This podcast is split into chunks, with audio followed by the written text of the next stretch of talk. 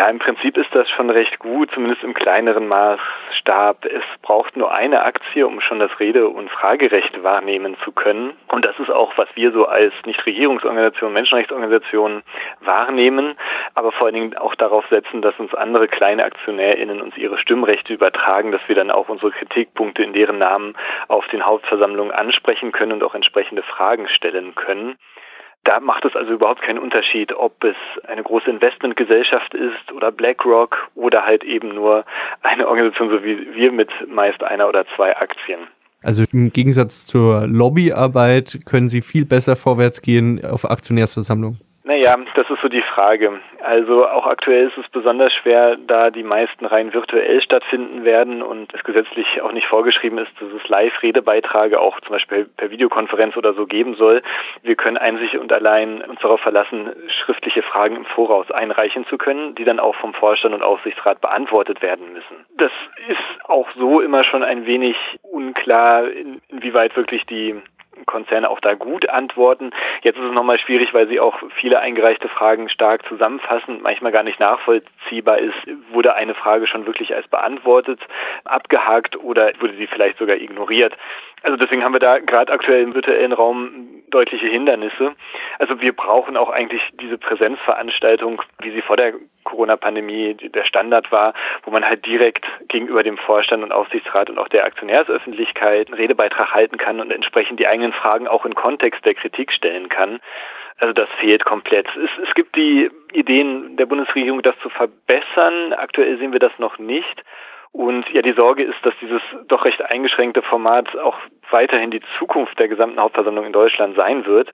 Also da sehen wir auch gerade für die Zivilgesellschaft und die Protestmöglichkeiten, die wir auch immer zusammen mit anderen Organisationen und Initiativen rund um die Hauptversammlung ja haben, doch recht gefährdet. Also das sind so aktuell die Probleme, mit der wir so zu kämpfen haben. Es ist aber auch klar, dass es weiterhin gerade im Klimaschutzbereich, im Bereich menschenrechtliche Sorgfalt deutliche kritische Fragen und auch Nachfragen geben muss, so wie die Konzerne in diesen Bereichen verfahren damit nicht allein alles gerade auf den Hauptversammlungen der einzigen Darstellung von, von Konzernseite aus überlassen wird. Sie waren heute bei RWE. Sie haben gesagt, Sie haben es schriftlich eingereicht und dann wird da einfach drüber gegangen und nach kurzer Zeit kommt der nächste Tagesordnungspunkt oder wie? Ungefähr. RWE ist relativ freundlich in dieser Hinsicht. Sie haben zumindest all unsere Fragen auch vorgelesen. Natürlich ein paar Detailfragen auch zusammenfassend beantwortet, aber eigentlich nichts ignoriert und sich auch relativ Mühe gegeben, dort klarzumachen, welche Antwort auf welche Frage war. Es war auch möglich, dann direkt nochmal Nachfragen auch schriftlich über das Online-Portal einreichen zu können. Das haben wir gemacht. Und auch dies wurde dann relativ schnell beantwortet. Das war schon recht gut, zumal auch die RWE-Hauptversammlung komplett öffentlich ohne irgendwelche Zugangsbeschränkungen übertragen wurde. Also da können sich andere Konzerne durchaus mal das abgucken, weil meist ist es so, dass dann auch die Fragenbeantwortung, also eigentlich der für uns interessante Teil, dann nur noch per zugangsgesteuerten Portal zugänglich ist und ja da einfach nicht so viel Transparenz gegeben ist. Aber genau da sind wir ja auch darauf angewiesen, denn wir nutzen auch die Fragen, um einfach nochmal klar zu machen, wo gibt es auch gerade auf Seiten der Zivilgesellschaft beim Klimaschutz aber auch im Bereich von Rohstofflieferketten gerade noch Probleme. Und wir wollen es natürlich nicht nur gegenüber dem Vorstand irgendwie offensichtlich machen, dass es da noch deutliche Probleme gibt, sondern auch allgemein gegenüber der Gesellschaft, aber auch den AktionärInnen. Wie ist denn die Reaktion von den äh, normalen Großaktionärinnen, Kleinaktionären, Mittelaktionärinnen, die ja eigentlich ihr Geld anlegen, um damit Geld zu verdienen? Wie reagieren die denn auf die Kritik an dem Konzern? Ist recht unterschiedlich, kommt auch immer auf das Thema an. Wir unterstützen ja verschiedene Initiativen, die durchaus auch kapitalismuskritisch sind und die treffen dann auf ein Milieu, das damit also eher innerhalb des kapitalistischen Systems auf Änderungen hofft und auch nicht. Wir versuchen also da auch eine Vielfalt an Konzernkritik irgendwie Raum und, und Stimme zu geben. Aber nichtsdestotrotz ist es wichtig, dass auch solche Stimmen mal zusammenkommen und zumindest voneinander hören. Wir sehen schon, dass auch immer mehr in den letzten Jahren KleinaktionärInnen uns ihre Stimmrechte übertragen. Anscheinend stoßen wir dann doch auch schon auf ein nicht nur Interesse, sondern auch die Einsicht, dass unsere Punkte damit unterstützt werden müssen.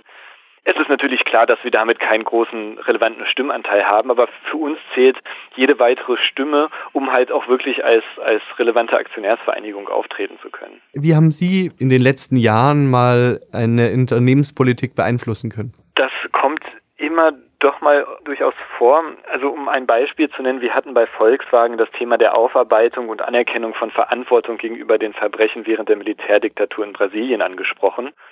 Die Kritik hat Volkswagen angenommen, das haben wir auch direkt auf einer Hauptversammlung angesprochen. Und auch im Rahmen dieser Kritik und den Fragen dazu hat halt VW gesagt, okay, das müssen wir historisch wissenschaftlich aufarbeiten. Da haben sie dann einen Historiker beauftragt. Und ja, das Ergebnis war schon, dass entsprechend auch die Studie eine gewisse Mitverantwortung von Volkswagen in die Machenschaften bei der Militärdiktatur Brasiliens nachgewiesen werden konnte und entsprechend beteiligt sich jetzt auch Volkswagen an den zum Teil Entschädigungszahlungen, aber auch den Initiativen, die halt um eine Erinnerungskultur und ja Anerkennung der, der, der Schäden äh, gerade gegenüber den Opfern äh, ja aufarbeiten will. Also das ist so ein Beispiel, wie ein Thema, was vielleicht sonst nicht gerade so auch aufmerksam findet in Bezug auf VW, dann doch über uns recht gut vorangebracht werden kann. Jetzt ist das ja relativ günstig für VW, Historiker einzustellen und da eine Aufarbeitung zu machen. Wenn es jetzt aber um den Klimawandel geht, der ja wahrscheinlich bei heute bei RWE und Münchner Rück ein großes Thema war, da geht es ja dann wirklich an den Kerngeschäftsbereich hin. Wie ist die Reaktion da? Ja, also wir haben es auch erstmal mit eigentlich überall mit, mit unglaublich viel Greenwashing zu tun. Das macht doch erstmal schwer, wirklich ernsthaftes Engagement von reinem äh, ja, Worthülsen zu unterscheiden. Denn manchmal gibt es durchaus Ansätze für ernsthaftes Engagement oder Ansätze. Nur auch das wird auch gar nicht so publik gemacht, eben weil es dann an die Substanz geht. Weil aktuell stehen eigentlich durchweg alle Konzerne vor dem Problem, dass sie ihre Wachstumsziele nicht wirklich von Treibhausgasemissionen und der Steigung davon trennen können.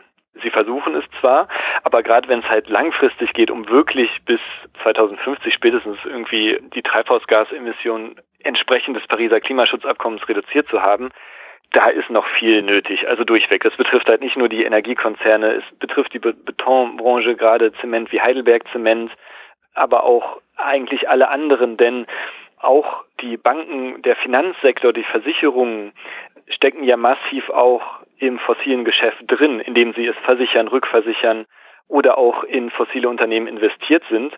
Und eigentlich das auch gehört alles zu einem CO2-Fußabdruck eines Unternehmens. Also solange hier noch weiterhin die Wachstumsziele so wie bisher kommuniziert verfolgt werden sollen, sind die eigentlich nicht wirklich zu vereinbar mit den Klimazielen, die die Konzerne auch vorgeben. Also diesen Widerspruch habe ich jetzt noch nirgendwo wirklich mal mit engagierten Ansatz gelöst gesehen heißt umgedeutet ein bisschen, die Unternehmen sind nicht bereit, Sparmaßnahmen in Kauf zu nehmen, um die Erde zu retten. Definitiv, Oder die Aktionäre. Weil ähm, es ist einfach auch so, dass weiterhin die kurzfristigen finanziellen Ziele das Handeln maßgeblich beeinflussen. Und selbst wenn ein Vorstand das machen würde, würde er ja sehr, sehr schnell wieder weg vom Fenster sein, weil dann entsprechend nämlich die wirklich einflussreichen Aktionäre dort Druck machen, weil dann eben die Dividenden in Gefahr sind und auch die, die Renditeerwartungen. Ähm, Natürlich langfristig oder schon mittelfristig gesehen ist das sehr kurzfristig, so ein, so ein Verhalten, auch so eine Investitionsentscheidung zu tun. Aber da sehen wir also, wie eigentlich auch der Aktienmarkt, der ja doch recht kurzfristig, zumindest halt immer von Jahresergebnis zu Jahresergebnis schaut, noch nicht wirklich eine Form gefunden hat, auf wirklich mittelfristige und langfristige Klimaschutzvorgaben reagieren zu können. Und das sehen wir auch gerade darin, dass Aktienkurse, aber auch die, ja, die Erfolge von fossilen Unternehmen eigentlich ungehindert fortgehen, als gäbe es keine Klimaschutzmaßnahmen. Markus Grever hat sich heute zitieren lassen damit, dass er gesagt hat, da aus der Kohle auszusteigen lohnt ja gar nicht, deswegen, weil dann geht's an die, an die anderen, das soll man doch gleich verbieten. Also äh, zeigt die Wirtschaft wieder auf die Politik und sagt, verbietet es uns, dann können wir unsere Geschäftszahlen erklären. Oder wie läuft das? Nee, im Prinzip ist es mal von einer anderen Perspektive gesehen ein guter Punkt. Wir sollten es ja nicht allein dem, dem Goodwill und der Willkür von Konzernen überlassen, wie Klimaschutz betrieben wird. Weil äh, ohne verbindlichen Rechtsnamen, ohne demokratische Entscheidungen kann halt auch nicht wirklich das Thema Klimagerechtigkeit angegangen werden und auch die Frage von historischer Verantwortung gerade der Konzerne ähm, gegenüber der Klimakrise nicht irgendwie mal angegangen werden. Also von daher ist der Verweis auf die Politik und demokratische Entscheidungen schon wichtig. Jedoch sollte es halt nicht so sein, dass im Fall von RWE dann einfach auch die eigene Verantwortung auf die Politik abgeschoben wird. Denn RWE könnte durchaus aus eigenem Antrieb heraus den Kohleausstieg nachsteuern, verschn äh, verschnellern. Also es, es wäre durchaus möglich. Gerade im Energiegeschäft ist natürlich so, dass es schon klare politische Vorgaben gibt und auch geben sollte. Wir sehen das ja gerade in der Diskussion um die, ja, um die möglichen Folgen eines sofortigen Gasimportstopps aus Russland. Aber dennoch, die Verantwortung der Politik ist genauso wichtig wie daran zu erinnern, was die Konzerne auch eigentlich selbst machen könnten, wenn sie ihren eigenen Ansprüchen gerecht werden wollen. Gerade bei RWE sind wir dann aber in der vermixten Rolle zwischen äh, Politik, Vertreter des Volkes und gleichzeitig Aktionär.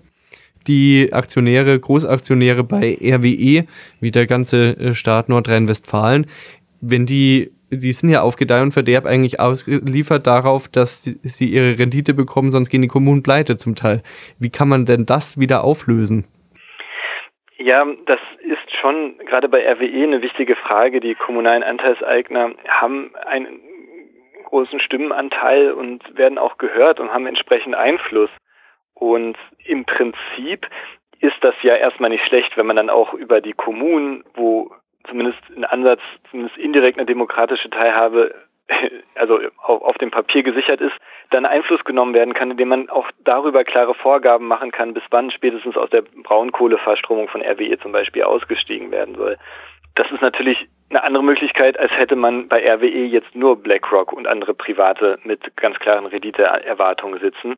Es ist aber auch gleichzeitig ein großes Dilemma für die Kommunen, wenn deren Haushalt vor allen Dingen auch oder viele Vorgaben und Vorhaben in der Kommune von der Dividende von RWE abhängen und die dann natürlich auch nicht völlig unabhängig aus entscheiden können, schon zumindest kurzfristig auf Gewinne zu verzichten, um halt langfristig wirklich einen Klimaschutz zu haben.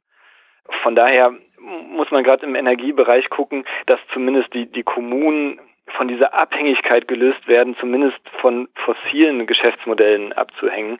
Und das sollte sowieso der Punkt sein für eine erfolgreiche Energiewende, gerade bei RWE, dass man wegkommt von dem großen Einflussbereich eines einzigen Konzerns, der also Kraftwerke und auch die Stromnetze und so weiter maßgeblich mit bestimmt, hin zu kleinen dezentralen, auch kommunal bestimmten Energiekonzernen, die halt auch unter Bürgerbeteiligung sehr gut funktionieren können.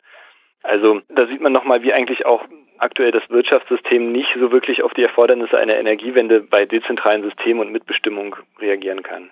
Eine letzte Frage habe ich noch. Gab es denn heute auch einen Mutmacher für Sie auf der Hauptversammlung? Tja, gute Frage. Ich meine, wenn man halt die Ansprüche ein bisschen senkt, könnte es der Mutmacher sein, dass RWE ganz klar sagt, dass in Bezug auf die, ja, den Klimaschutz und den Kohleausstieg die politischen Vorgaben maßgeblich sind. Natürlich ist es, das reine Schieben von Verantwortung äh, auf die Politik, aber das kann man auch als ja, Aufforderung mal interpretieren, hier sich zu engagieren, dass die sozialen Bewegungen nochmal Druck machen, gerade hier bei dem Tagebauen im Rheinland, was jetzt zum Beispiel um den Halt des Dorfes Lützerath geht, da aktiv zu werden, um Druck auf die Politik zu erhöhen. Denn RWE hat nochmal deutlich gemacht, wie sie auch wirklich von diesen Entscheidungen abhängen und sich auch danach halten werden. Also eigentlich ist das heute so, was ich von der Hauptversammlung von der RWE mitnehme. Wir müssen Klimaschutz, den Kohleausstieg weiter selbst in die Hand nehmen und der wirkliche Treiber können da jetzt aktuell erstmal nur soziale Bewegungen sein.